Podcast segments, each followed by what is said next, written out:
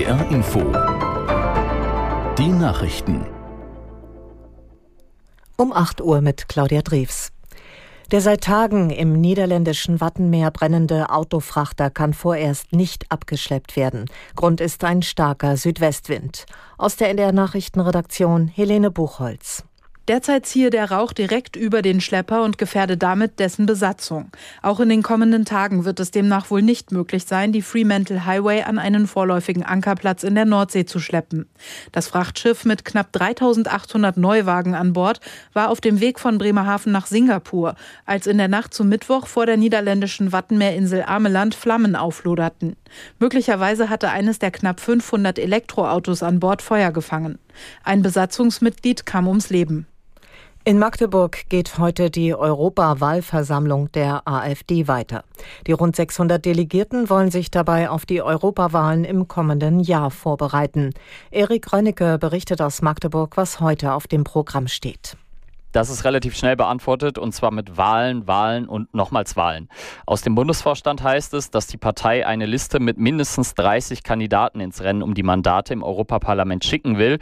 150 Menschen aber würden gerne einen Posten haben wollen. Da ist also einiges zu tun. Die Top 3 der Listenkandidaten ist gestern bereits gefunden worden. Alle kommen sie aus dem Rechtsaußenlager der Partei. Kandidat auf Platz 3 ist zum Beispiel René Aust, der aus dem von Björn Höcke angeführten thüringischen Landesverband kommt. Der Verfassungsschutz bezeichnet den Verband als gesichert rechtsextrem. Als Spitzenkandidat durchsetzen konnte sich Maximilian Krah. Der Sachse ist nicht unumstritten, etwa wegen seiner russlandfreundlichen Position oder der von ihm verursachten Querelen in seiner EU-Parlamentsfraktion. Die Ukraine hat in der Nacht zahlreiche Raketenangriffe gemeldet. Betroffen waren unter anderem die Städte Saporischia und Sumy. Mehrere Menschen sollen ums Leben gekommen sein. In Saporischia befindet sich auch ein riesiges Atomkraftwerk, dessen Gelände schon oft Ziel von Raketenangriffen war. Auch die russische Hauptstadt Moskau meldet wieder Drohnenangriffe. Nach Angaben der staatlichen russischen Nachrichtenagentur sind in der Nacht zwei von drei Drohnen abgeschossen worden. Zwei Gebäudefassaden sollen leicht beschädigt worden sein. Der Flughafen Moskau-Vnukovo wurde kurzzeitig geschlossen. In den USA entwickeln immer mehr Menschen eine Fleischallergie, nachdem sie von einer bestimmten Zecke gestochen worden sind.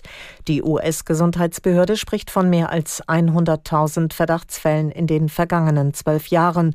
Sie rechnet mit einer hohen Dunkelziffer und will künftig über das sogenannte Alpha-Gal-Syndrom besser aufklären.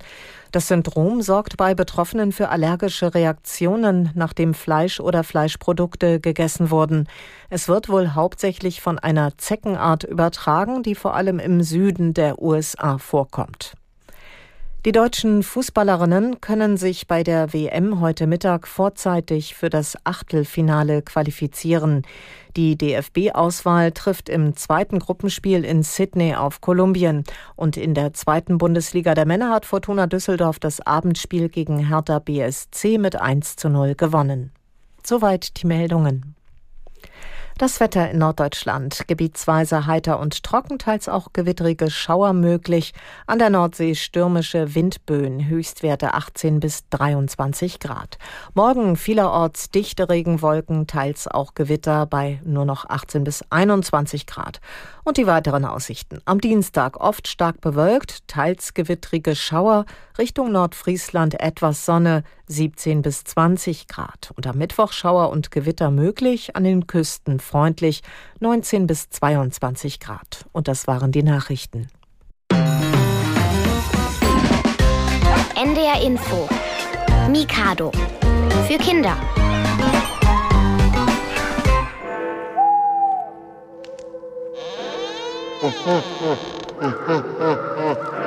Moin und herzlich willkommen bei Mikado, eurem Radio für Kinder hier auf NDR Info. Heute mit mir Nikolai Zech. Und mir, ich bin Emily Riemer und wir befinden uns mitten in den Sommerferien. Und wir von Mikado finden, es gibt absolut keine bessere Zeit für eine richtig gute Gruselgeschichte. Ja, und wir wollten von euch wissen, was genau macht euch am Grusel